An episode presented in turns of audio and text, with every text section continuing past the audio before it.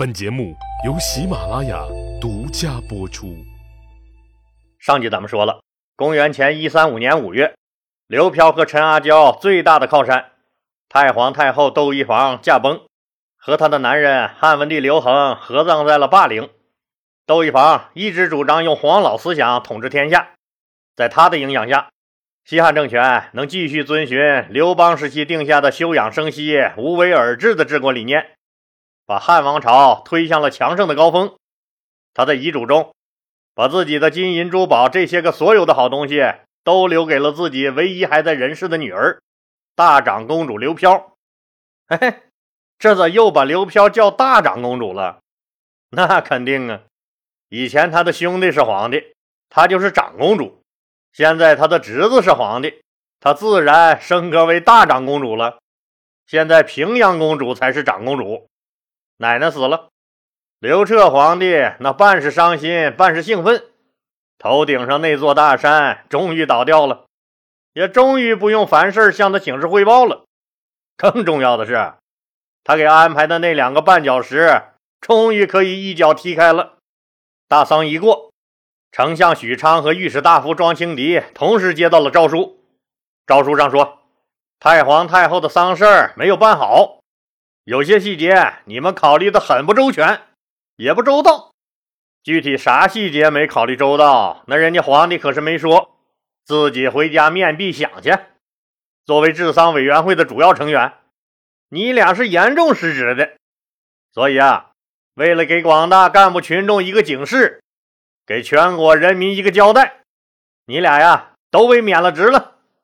接着，汉武帝刘彻又下了一封诏书。任命自己的舅舅武安侯田汾担任丞相，韩安国担任御史大夫。太皇太后窦漪房死后，这次新班子调整没有窦婴啥事儿了，这让前丞相窦婴很是郁闷。可让他更郁闷的还在后头。由于他的靠山太皇太后窦漪房死了，他基本上就没有了东山再起的机会。他们家门庭若市、热热闹闹的大院子，那一下子就空荡了下来。以前那些围着他、给他溜须舔腚的人，转身都去投了新贵人田文了，这让窦婴很不适应。仔细一看，呀，院子里居然还有一个人没走，谁呀？他的朋友冠夫。冠夫这个人还是有些来历的，他本姓张，因为父亲张梦曾经是影音侯冠英的家臣，冠英很欣赏张梦，就把他赐姓冠。当年吴楚七国之乱爆发时，灌夫领着一千人跟着他老爹去平叛。他作战勇猛，立了军功，被封为中郎将。后来又被任命为代国丞相。代国是边境地区，匈奴人经常来抢劫。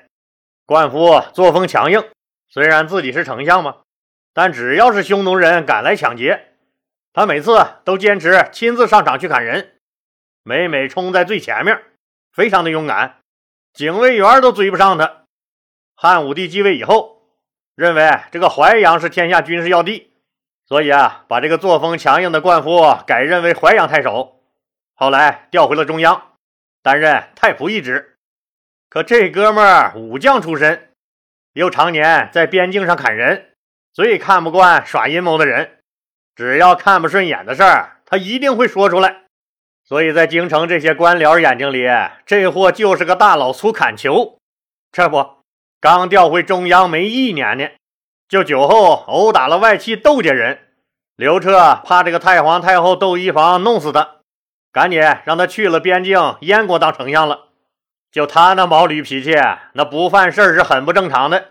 果然，后来又犯了事儿，被免了官，彻底成了那村里相当于治保主任级别的老百姓了。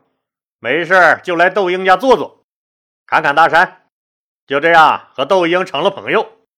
外戚田汾当了丞相以后，人们都去依附田汾了，只有冠夫还是一如既往的尊敬窦婴。窦婴很是感动和欣慰。当然了，窦婴人家也是见过大世面的，他想通过冠夫去报复那些平日仰慕自己、失势后又抛弃了自己的人。冠夫那当然也想依靠当年的大丞相窦婴去结交列侯和皇族，来抬高自己的名声。所以啊，窦婴给丞相田汾写了封书信，引荐冠夫。冠夫虽然还在服丧期间，但还是赶紧去拜访了田汾。人家田汾现在那可是如日中天，成了最有权势的外戚。太皇太后窦漪房已经死了，自己的姐姐王治王太后那就是最高的天了。皇帝是咱亲外甥，亲亲的外甥。自己又是这个帝国的二把手丞相，那咱不傲娇谁傲娇？这都不傲娇，那还有天理吗？当然了，那所有人也都是这么认为的。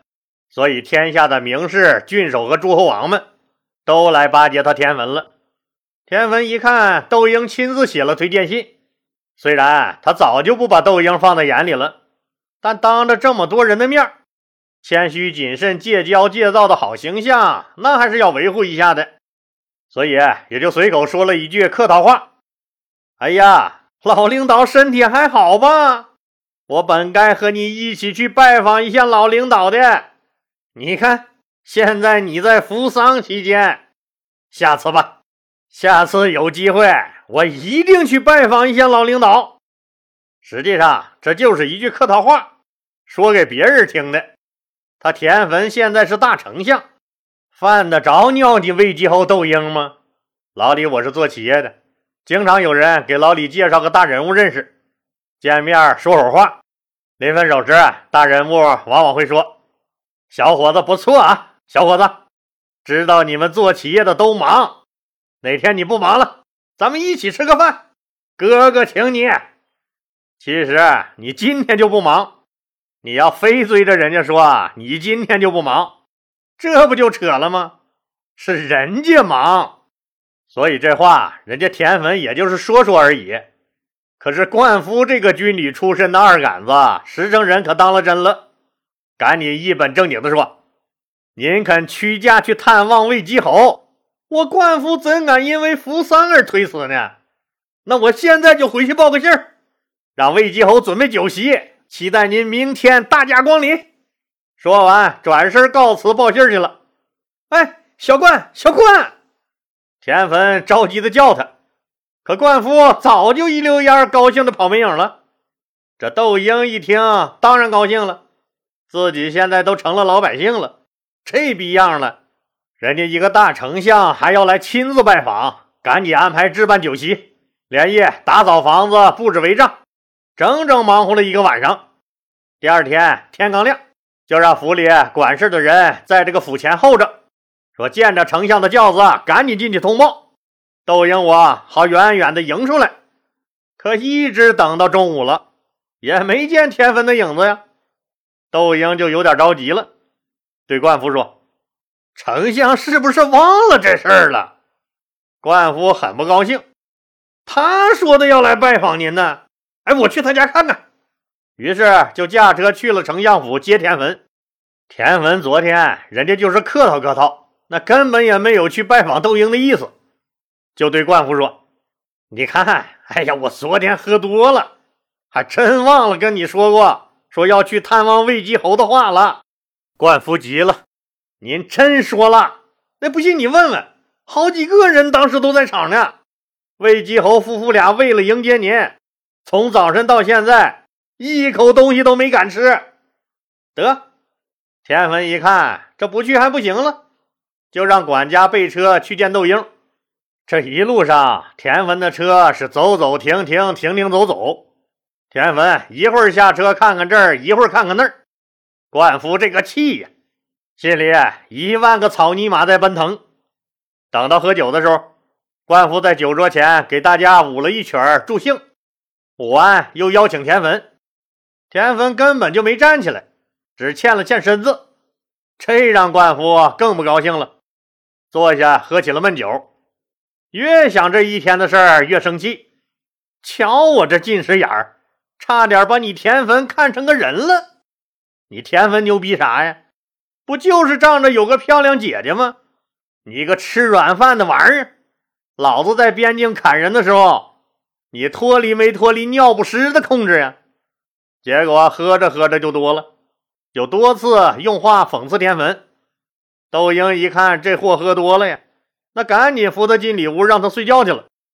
过了一段时间，田汾要建个新宅子，可好就看中了窦婴在城南的一块地，就派管家来找窦婴商量，说看能不能把这块地让给他。窦婴就不高兴了，我的地凭啥让给你呀？您大丞相也不能仗势欺人吧你呀！灌夫在旁边大骂道：“什么人呀？这都是硬抢咋的呀？滚滚滚滚滚！”就把田汾的管家撵走了。这下子田汾可恼了：“你魏姬侯的儿子当年杀了人，还不是我出面斡旋的？咋？你儿子的命不值那几亩破田呢？再说跟你灌夫有毛关系？”你瞎逼逼个啥呀你呀！田汾从此就怨恨开了冠夫和窦婴，他们的梁子就这么结下了。听友朋友们记住，从现在开始，新成长起来的外戚田汾和老一辈外戚窦婴之间，这时候开始结下了很深的梁子。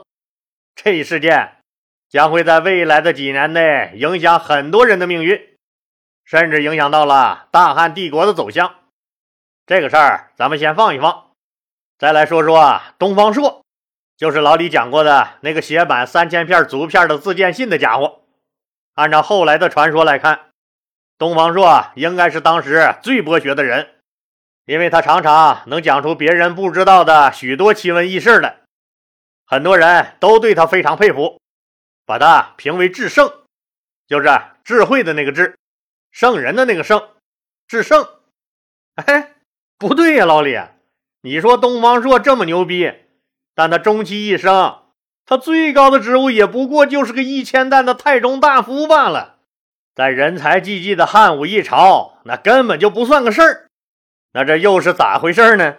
咱们说啊，东方朔有很高的智慧，但却没有得到汉武帝的重用，主要原因就是这哥们儿过于诙谐幽默了。多么严重的事儿，在他那口吐莲花、巧舌如簧的嘴里，都能听出郭德纲的味道来。所以啊，汉武帝刘彻把他当成了逗逼段子手，当成了沉闷宫廷生活的调味剂，当成了波澜不惊的一潭死水里那条被扔进来的冒冒失失的小丑鱼，觉得他好玩，但不够持重，只能做这个幕后智囊，不能推到帝国的前台。也就是说。只能做里子，不能做面子，所以在政治上一直没有启用他。虽然他没有取得青史留名的政治功绩，但他作为汉武帝刘彻的近臣，陪伴汉武帝身边多年，对汉武帝的行为举措做出过一定的影响。东方朔利用其接近汉武帝的机会，察言观色，一有机会就直言进谏。比如说，在修上林苑的事上，建议戒除奢靡，体恤百姓。在汉武帝的外甥昭平君杀人这件事的处理上，建议公正执法；在馆陶公主和董衍的奸情事件上，建议矫枉风化。类似于这样的事儿还有很多，东方朔都能审时度势地劝谏汉武帝。老李讲过，当年汉武帝征召人才的时候，东方朔写了三千篇竹简的自荐信，信上的意思表明了，就是说，说我可是个大人才。论口才，那苏秦、张仪也不一定是我的对手；论打架，那荆轲、樊哙估计也占不着啥大便宜。像我这样的奇才，要是做不到三公九卿，那简直就没天理了。汉武帝虽然觉得这个人挺有意思，但自荐信明显是在吹牛啊，就给他安排了个很不起眼的岗位——代诏公车。那啥是个代诏公车呀？代诏就是等着皇帝召见安排你当官，公车就是负责接待的单位，就是国营招待所。什么时候想起你来了，那什么时候给你活干。汉武帝的意思很明显，你东方朔太狂了，把你晾一边凉快凉快。这单位可不咋地，工资低不说，也根本没有见着皇上的机会呀。代诏代诏，那好几个月了也没召见。东方朔急了，咋能让汉武帝召见自己呢？哎，他有了主意。原来呀，汉武帝宫里养着一群三尺来高的小侏儒，就是平时演个杂耍啊，说个书，逗个闷子呀。就是汉武帝寻开心的一堆小玩偶呗。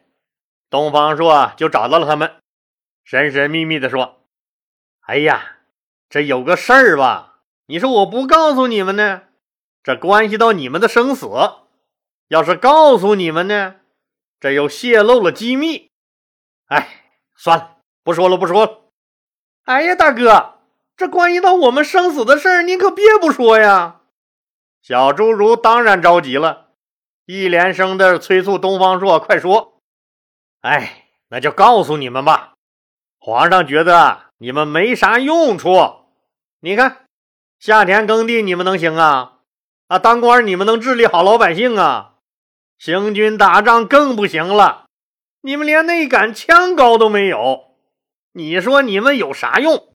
所以呀，皇帝正琢磨着把你们这群废物都杀掉呢。”啊！小侏儒们可吓坏了，大哭了起来。哎哎，你们别哭啊！我倒是有个办法。结果第二天，汉武帝要出门的时候，一看自己的豪华大马车前跪了一片的小侏儒，汉武帝摸不着头脑，问是怎么回事侏儒们说，东方朔让他们来请求免死的。汉武帝知道这肯定是东方朔在搞鬼呀，就把他叫过来。问他你为什么要吓唬人家小侏儒？东方朔那从容的说：“说臣今天那死也好，活也好，那一定要把这话跟您说清楚了。您看，哎，他们小侏儒身高不到三尺，而我是九尺三，他们的俸禄是一口袋粮食二百四十个钱儿，我的俸禄也是一口袋粮食二百四十个钱儿，侏儒肚子都快撑爆了，而我呢？”我马上就要快饿死了呀，陛下！我很感激您的知遇之恩，可是如果您觉得我在您身边待着也没什么用，还是放我走吧，这样也可以给国家省点粮食，不是？汉武帝听了，哈哈大笑。哦，原来这货是嫌工资低、待遇差呀！汉武帝也觉得这哥们挺有意思，自然是没杀他，工资提了，奖金给了。过了一段时间，又把他调到自己的身边来工作了，这就发生了后面一连串的好玩故事。